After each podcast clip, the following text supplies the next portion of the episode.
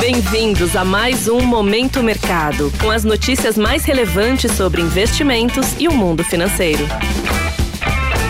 Muito bom dia para você ligado no Momento Mercado. Eu sou o Deverson Rocha e bora para mais um episódio desse podcast que te informa e te atualiza sobre o mercado financeiro. Hoje vou falar sobre o fechamento do dia 15 de agosto, terça-feira.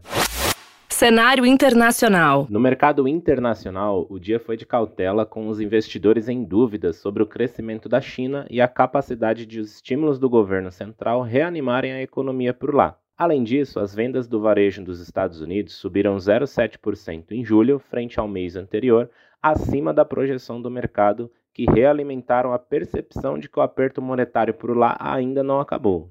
O presidente do Federal Reserve, que é o Banco Central Americano, Jeremy Powell, deve reforçar uma postura agressiva no simpósio econômico de Jackson Hole marcado para a semana que vem. Em meio a este cenário, o índice S&P 500 fechou em queda de 1,16%, Dow Jones recuou 1,02% e Nasdaq cedeu 1,14%.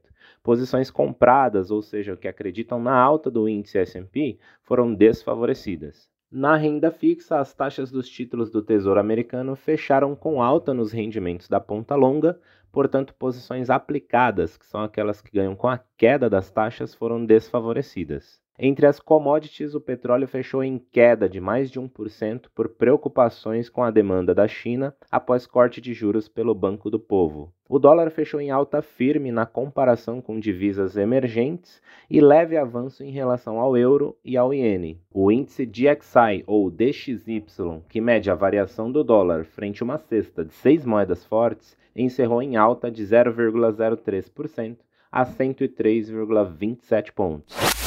Cenário nacional. Por aqui, no câmbio, o dólar se valorizou frente ao real, fechando em alta de 0,43% a R$ 4,98 em mais um dia de fortalecimento da moeda americana em relação a divisas emergentes e de países exportadores de commodities. Embora o ambiente externo esteja por trás da onda de depreciação do real, mercado vê desconforto com o cenário doméstico como um fator que contribui para a recomposição de posições cambiais defensivas. Há preocupação com os desdobramentos da rusga entre o ministro da Fazenda Fernando Haddad e o presidente da Câmara dos Deputados Arthur Lira e o atraso na votação final do arcabouço fiscal. O episódio do apagão de energia que atingiu vários estados brasileiros pela manhã foi monitorado, mas não teve influência na formação da taxa de câmbio. Em meio a este cenário, as alocações compradas ou expostas à variação cambial ficaram no campo positivo. No mercado de juros futuros, as taxas fecharam em alta neste dia de cautela, tanto no exterior quanto aqui no Brasil. Ontem, na sede da Frente Parlamentar do Empreendedorismo, o presidente do Banco Central, Roberto Campos Neto, disse que o reajuste nos combustíveis promovido pela Petrobras terá impacto na inflação. Ele estima que possa afetar o IPCA em 0,40 pontos percentuais entre agosto e setembro. Desta forma, posições de investimentos que apostam na queda dos juros futuros apresentaram um resultado negativo. Na bolsa, o Ibovespa fechou em queda de 0,55% aos 116.171 pontos. A aversão ao risco vinda do exterior e os fatores que estão ocorrendo em nosso cenário doméstico contribuíram com a 11ª queda consecutiva do índice. Com a alta do dólar na sessão, destaque para a queda nas ações das companhias aéreas, com Gol caindo 12,5% e Azul cedendo cerca de 6,5% na ponta perdedora do Ibovespa. No lado oposto, destaque para Vibra e BR Foods subindo cerca de 7% cada e Natura registrando alta em cerca de 5,5%.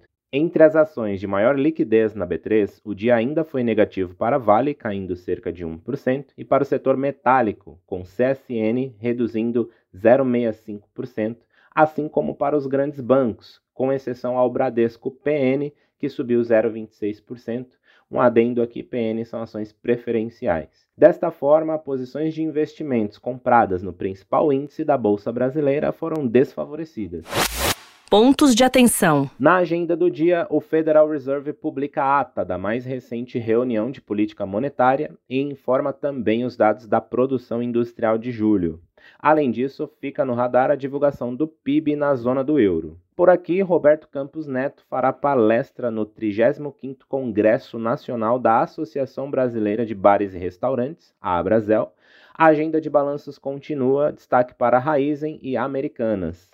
Sobre os mercados, agora pela manhã, as bolsas asiáticas fecharam em queda, preocupações com a economia da China teve bastante influência e o pregão negativo do dia anterior em Nova York pesou em algumas praças. Na Europa, os índices abriram em queda, assim como os futuros em Nova York. Desta forma, termina o Momento Mercado de hoje. Agradeço sua audiência, um excelente dia e bons negócios. Valeu! Você ouviu Momento Mercado com o Bradesco. Sua atualização diária sobre cenário e investimentos.